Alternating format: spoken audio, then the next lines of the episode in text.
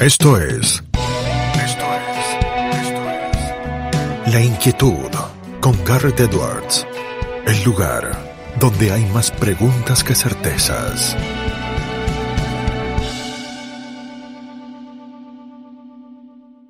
Damos vuelta de página aquí en La Inquietud por CNN Radio Rosario. Tenemos un verdadero placer, honor y privilegio. Vamos a estar charlando con un economista que además es doctor en historia por la Universidad de, Harvard, es catedrático universitario. Sus libros eh, no solamente eh, son eh, de referencia en lo que tiene que ver con el mundo de la economía, con el mundo de la historia económica, sino que han sabido trascender esos ámbitos de especialidad. No solamente conjuga la vida académica, sino que también lo hace con la vida política. Fue vicepresidente del Banco Central de la República Argentina, fue también vicepresidente del Banco de la Nación Argentina. Es Lucas Liach, quien está del otro lado. ¿Cómo estás, Lucas? Garrett te saluda. ¿Qué tal? ¿Cómo estás, Garrett? Es un placer tenerte aquí con nosotros, Lucas. Eh, si te parece, arrancamos eh, por algo obvio, por una de tus obras más eh, conocidas, junto a Pablo Gerchunov, con un título que no voy a ser el primero que te diga que le encanta el ciclo de la ilusión y el desencanto. Digo, ya de por sí el título uno lo pone en eje y en foco si tuvieras eh, que ver el ciclo de la ilusión y el desencanto que se va actualizando, ¿no? Cada tanto y se van agregando las nuevas etapas de la Argentina, un atisbo de en qué parte de ese ciclo estamos ahora en pleno 2021. Bueno, gracias por. Mirá, ese libro lo escribimos por primera vez, la primera edición en el año 97-98. Fíjate lo que es que desde ahí ya tuvimos varios ciclos de, de ilusión y desencanto, ¿no?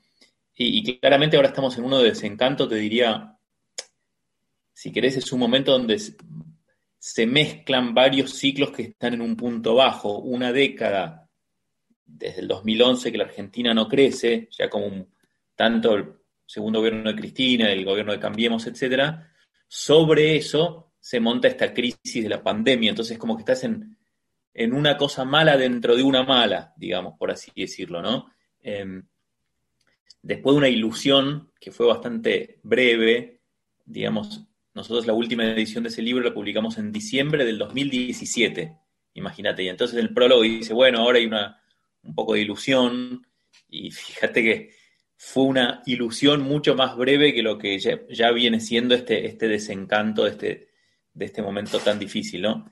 Eh, y donde te diría, para tratar de buscarle algo positivo, a un escenario que claramente es muy problemático, me parece que más actores de la, sociedad y de la economía argentinas van viendo que el problema tiene un nivel de profundidad importante, que no es Alberto Fernández el problema, lo incluye seguramente, por lo menos de mi perspectiva, pero es algo más profundo de cómo funciona la economía argentina, ¿no?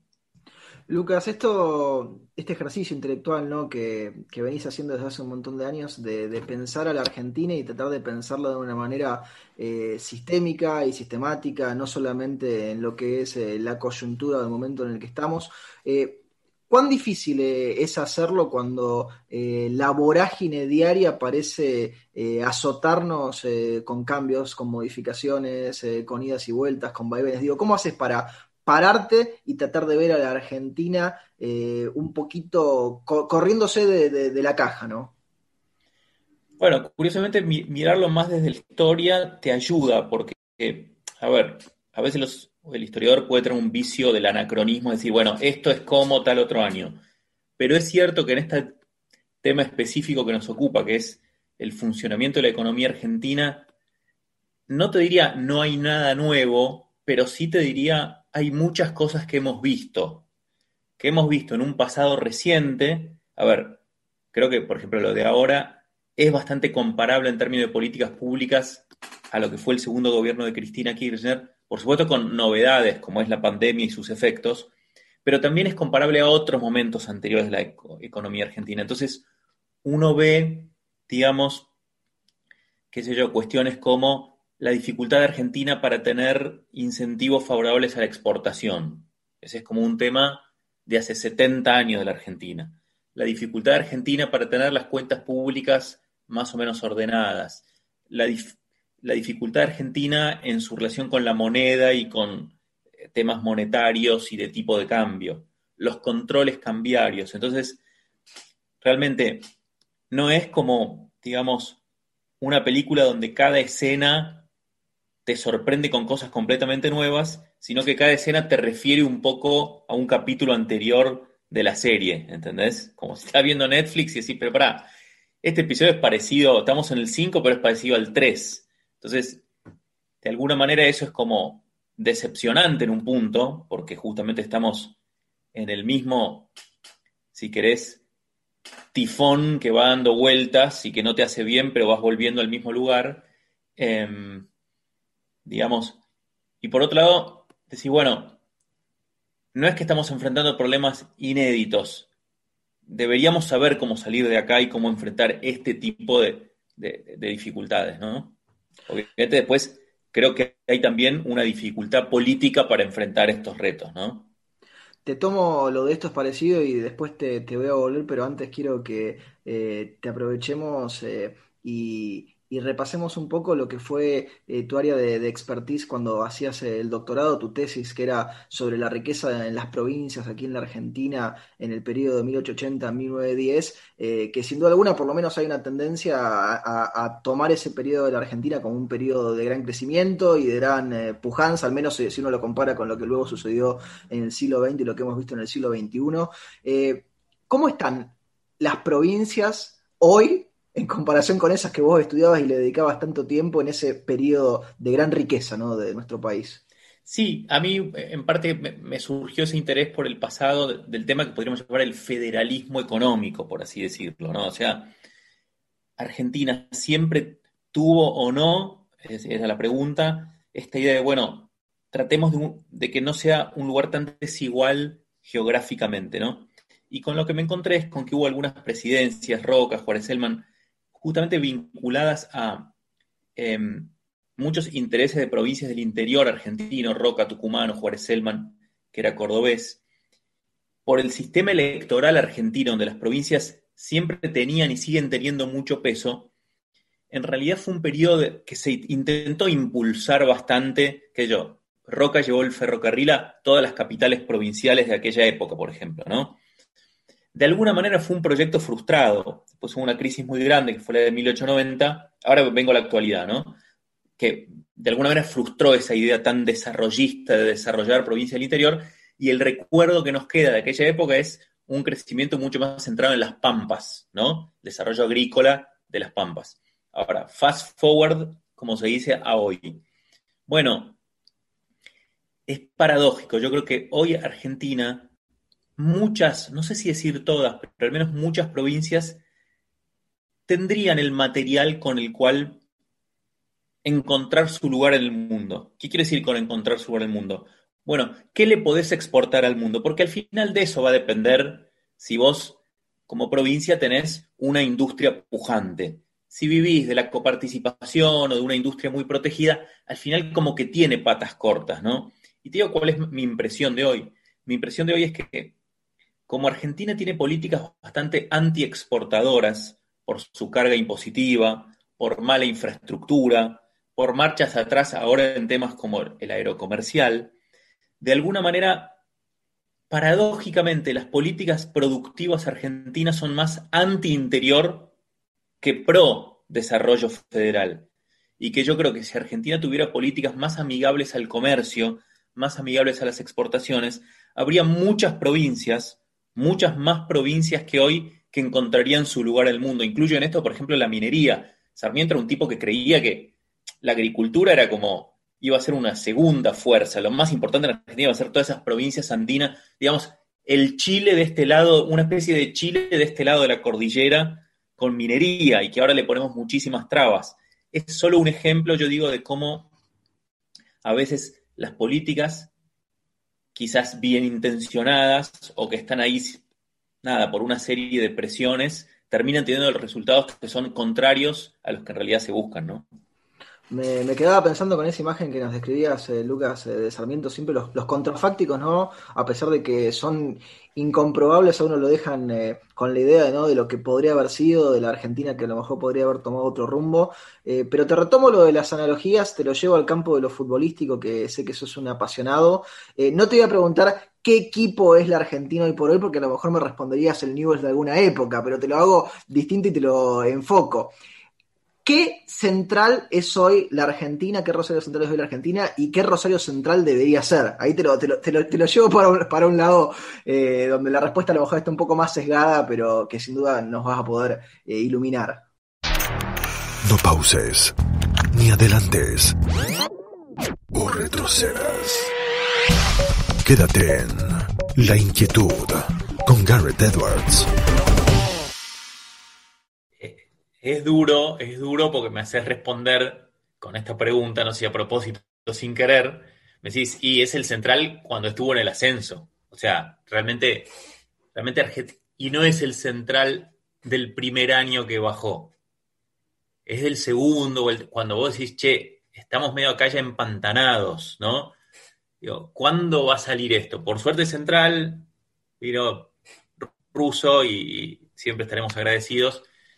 Em, pero la sensación que creo que muchos tenemos en Argentina hoy, y que de nuevo, yo obviamente, por lo que digo, por ahí se nota, soy muy contrario a las políticas de este gobierno, pero ni siquiera lo atribuyo solamente a este gobierno, es un problema más, mm. más estructural que tiene Argentina de estar empantanado en un lugar que incluso cuando ves nuestros vecinos que tienen sus problemas y sus, digamos, y los chiles ves que tiene problemas y las tensiones y Perú y Colombia, pero han construido en los últimos 25 años una macroeconomía mucho más saludable que la que construyó Argentina, de baja inflación, con tipos de cambio flotantes, con mucha dinámica exportadora, y eso es lo que Argentina, digamos, no, no, logra, no ha logrado tomarse ese tren, ¿no? Entonces la pregunta de hoy, como sería en el central de Pisi cuando nos quedamos ahí afuera del, ascenso en el segundo año de la B, es, che, ¿salimos de acá o no? Claro, es, impresionante eso que, que, pintás, Lucas, porque tenés, digo, vos lo decías, es un problema no solamente de esa temporada, de ese club que a lo mejor lo está pasando mal en ese momento, sino que tenés un club que viene de años arrastrando un montón de problemas, no sé, en la dirigencia, en los jugadores, la hinchada que a lo mejor ya está cansada, los sponsors que a lo mejor ya no te ponen plata o que te obligan a jugar con la camiseta toda fea y eso los pone a todos de peor humor eh, todavía. Eh, eh, entonces, eh, ¿Qué, tocarías vos? Digo, porque lo del fútbol le, encanta también al gobierno. Fíjate que eh, a Guzmán, por lo menos en algún momento, le gustaba decir que eh, Alberto Fernández, eh, que buenos arqueros, que buenos jugadores, que las posiciones, que esto. ¿qué, habría que tocar en ese equipo para que ascienda? el fútbol argentino en general, en un, en, un, sentido, es como una analogía de la Argentina. ¿Por qué? Porque, pues decís, tenemos materia prima, pero tenemos mala organización. ¿No?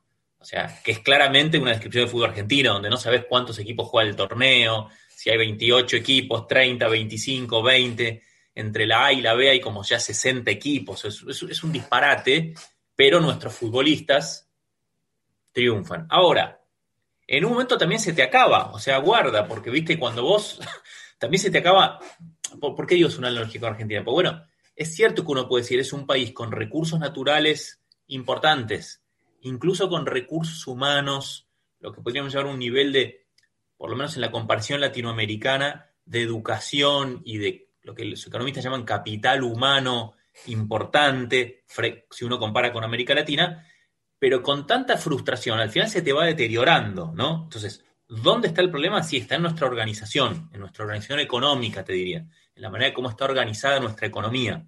Ahora, si esa organización sigue mal, si esa organización sigue generando incentivos que no son muy buenos para producir en Argentina, para invertir en Argentina y para exportar, enfatizo esto, bueno, al final esos recursos o se te van, entonces vemos que, digamos, no es que la emigración sea algo masivo en Argentina hoy para nada, pero dentro de un sector de, llamemos, alto capital humano, dentro de esa minoría que es importante tener en el país, o de los ricos que se van por el impuesto a la riqueza, también es importante que los ricos estén en el país, ¿no? Entonces, al final vas matando la gallina de los huevos de oro y te quedás con que, bueno, sí, si te surge un Messi, que sería, bueno, descubrís vaca muerta, te puede funcionar, pero tampoco te funciona del todo si no tenés la organización. Entonces, tenemos un problema grave en nuestra organización económica, em, digamos que, que creo que sin resolverla Argentina no va a salir, ¿no? Y te conecto el pasado con el presente, Lucas, porque Eh, cuando uno lee sobre lo que era la Argentina, sobre eh, las comparaciones que se hacían, y recién hablábamos de fútbol, ¿no? Y cómo los equipos a veces a lo mejor pueden eh, recordar épocas de glorias pasadas y que eso les dificulte recompasarse en el presente. ¿Hemos idealizado por sobremanera lo que era la Argentina en su momento o, hacemos una lectura adecuada de, del lugar que la Argentina ocupaba? ¿Y cuánto nos ayuda eso en el presente a hacer las cosas que deberíamos hacer? Está buenísimo, digamos. A más decadencia tenemos, más lógico decir, che, no, no estábamos tan mal allá atrás, ¿no? De alguna manera hay como dos momentos que hay distintas tradiciones argentinas que te dicen, mira, qué bien, no sé, tomás justo antes de la Gran Depresión, los años 20, una Argentina con inmigrantes, ya democrática, donde la gente votaba, es como un momento así alto de Argentina, e incluso después de la posguerra, después del peronismo, los 60, había más problemas políticos, pero era como una sociedad, si quieres, un poco más inclusiva que la anterior. De repente no crecía tanto, pero una sociedad educada. Si vos ves la cultura argentina, ¿no? De Gardel, Borges, Cortázar, los premios Nobel, es como toda esta cosa de la. Entonces, y hoy ves eso distinto, ¿no? O sea, entonces, sí es cierto que Argentina ha tenido un retraso en términos relativos a otros países incluso en términos absolutos, no ha tenido un crecimiento, digamos. En otros países lo normal es que cada generación le va mejor que la anterior. Para esta generación de jóvenes de 20 años, eso no sé si es cierto, ¿no? Entonces, digamos, también hay un riesgo, y ahora sí contesto tu pregunta, decir, bueno, tenemos que volver a algún lado. Yo creo que eso es un error, ¿no? creo que ni tenemos que ser a volver al país agroexportador, porque Argentina tiene para hacer mucho más que eso, mucho más que exportar que agro. Te contesto lo económico solamente, ¿no? Ni tenemos que volver tampoco al país de, que fue en la posguerra, digamos, de la industria sustitutiva, o sea, cerremos la economía y yo creo que Argentina tiene el material hoy como para tener, si querés, lo bueno de los dos. qué quiero decir con esto? tener una economía mucho más integrada al mundo, como era en 1928, y vinculada a las exportaciones, pero donde también hay otro tipo de exportaciones. Y eso además lo vemos, no es que es una teoría. Vemos que hay empresas argentinas que son unicornios y lo son con la mala organización de Argentina y, con los impuestos que tiene Argentina. Si Argentina tuviera un ambiente más favorable, yo creo que acá hay un tema también de orgullo. A veces el, el tono ese tanguero de cerrémonos, los extranjeros son malos, de alguna manera es como una. Es, el perro chiquito de Twitter. Es che, me, tengo que, me tengo que cerrar porque si no. No. Argentina tiene con qué ser un país que participe activamente en el comercio mundial, exportando no solo agro, sino servicios, sino industria de alto valor agregado. Y creo que tenemos que apostar a ese camino. Lucas, eh, lo comentábamos eh, al comienzo de la entrevista, eh, la gente lo sabe, quienes te están escuchando, porque tu nombre es marca registrada. ¿Cuán difícil es cuando, y, vos porque tenés la experiencia práctica, cuando tenés que eh, tomar los elementos de la academia y llevarlos al mundo de la política. Digo, yo recuerdo muy buenos años, los primeros en particular del Banco Central, donde se hizo un gran trabajo eh, en la gestión en la que participaste, pero cuán difícil es hacer esto en la diaria, ¿no? De todo lo que uno ha estudiado, ponerlo en práctica. Sí, te diría que, digamos, a ver, depende mucho que te toca. Hay veces donde es bastante obvio qué tenés que hacer y la restricción es más bien de orden político, ¿no? Creo que los problemas que tiene Argentina, por lo menos desde mi perspectiva, podemos tener detalles de discusión, pero más o menos los libros te dicen claramente a dónde tenés que ir en términos del tema fiscal, del tema monetario. Después hay discusiones técnicas, ¿no? Si el dólar más flotante o menos, que, que pueden ser importantes, ¿no? Pero donde también los libros te dicen algo y y los libros te dicen algo que, a ver, para autocriticarnos, ¿no? Está bien vender dólares cuando estás a un nivel del dólar que es medio dudoso, hay argentinos viajando mucho, y los libros te dicen, no, por ahí el dólar tiene que subir a veces. Y donde más se dificulta es que justamente a veces lo que te dicen, estas cosas muy elementales y gruesas, que te dicen los libros, bueno, a veces la política las resiste. Entonces, lo difícil, y te diría lo difícil de aprender para cualquiera en política, es cómo justamente se arma la, política de las políticas públicas. ¿A quién tenés que convencer? ¿Cómo tenés que convencerlo para ir al lugar, digamos, que es mejor, ¿no? Eso sería lo más difícil y creo que fue un poco lo que nos pasó en algún momento del Banco Central, donde no pudimos resistir unas prioridades de la política, por ejemplo, decir, bueno, tienen que ser una política más laxa, más bajar la tasa de interés, etcétera, ¿no? Donde por ahí fallamos como Banco Central, no fue tanto en la técnica como en, como en la política, digamos. Lucas, te llevo para otro tema del que también sabes mucho, del que has escrito. Eh, hay un libro tuyo que tiene un título muy llamativo. todos tienen muy buenos títulos, pero este es Cómo Sapiens, correr, comer, amar y descansar a la manera de los humanos. Eh, ¿Le querés contar un poco a la audiencia de qué se trata eso? Porque digo, es un estudio distinto a los otros que has hecho. Sí, no tiene mucho que ver, tiene que ver con otra especie de, si querés, interés y hobby que fui desarrollando que es toda esta mirada más evolucionista de nuestra especie, ¿no? Del ser humano, por eso, digamos, juego de palabras con Homo sapiens, que es nuestra especie, donde, a ver, es muy interesante todas las novedades que ha habido en los últimos años de lo que sabemos de nuestro pasado, ¿no? Em, yo no soy un especialista en eso, ¿no? Pero más bien, digamos, la pregunta del libro es todo eso que sabemos de nuestro animal, porque somos un animal al final, ¿no? Todo lo que sabemos de cómo evolucionó ese animal, de, qué hacía ese animal, eh, llamémoslo en el estado de la naturaleza, nos dice algo o no sobre cómo podemos vivir hoy. No es un argumento tipo hay que volver a la selva, no. es una.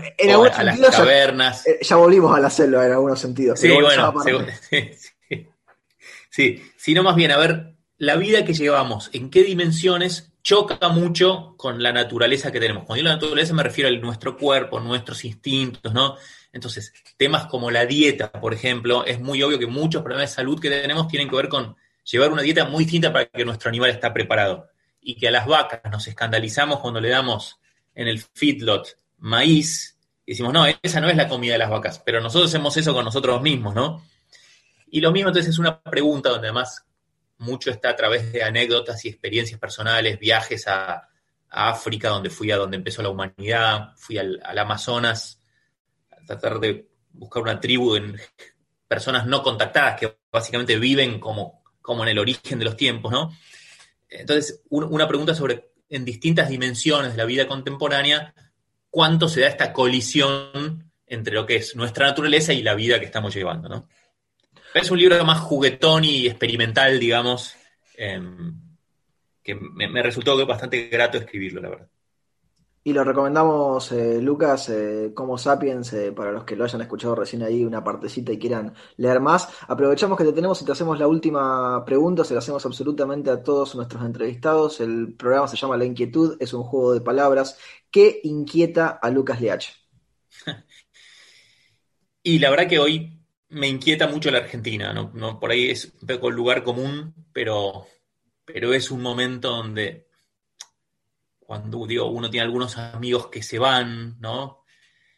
Es decir, a ver, ¿podemos torcer esto o no? Realmente es algo que, digamos, me considero una persona muy cosmopolita, muy, pero soy muy argentino, digamos, como que quiero mucho Argentina, realmente me cambia mucho que Argentina esté mejor, ver una Argentina que, pueda tener un camino, eh, y sobre todo cuando uno ve cuánta gente está sufriendo, ¿no? De nuevo, más allá de culpabilidades, ¿eh?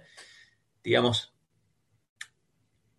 como pocas veces, te digo, me cuesta más ser optimista, ¿no? Pero entonces creo que muchos argentinos tenemos que involucrarnos de la manera que, que creamos, porque creo que estamos en un momento medio decisivo, donde es o el pantano que nos vamos hundiendo o tratar de dar el salto a la orilla y salir, ¿no? Entonces, la verdad que esa es bastante mi inquietud de estos días, Lucas, te agradecemos muchísimo este contacto, estos minutos que te has tomado para charlar con nosotros y con nuestra audiencia. Te mandamos un abrazo. Bueno, un abrazo, Gareth. Muchísimas gracias por compartir este rato. Hablábamos con Lucas Leach en La Inquietud por CNN. Esto fue La Inquietud con Garrett Edwards. Síguenos en redes sociales y en www.edwards.com.ar.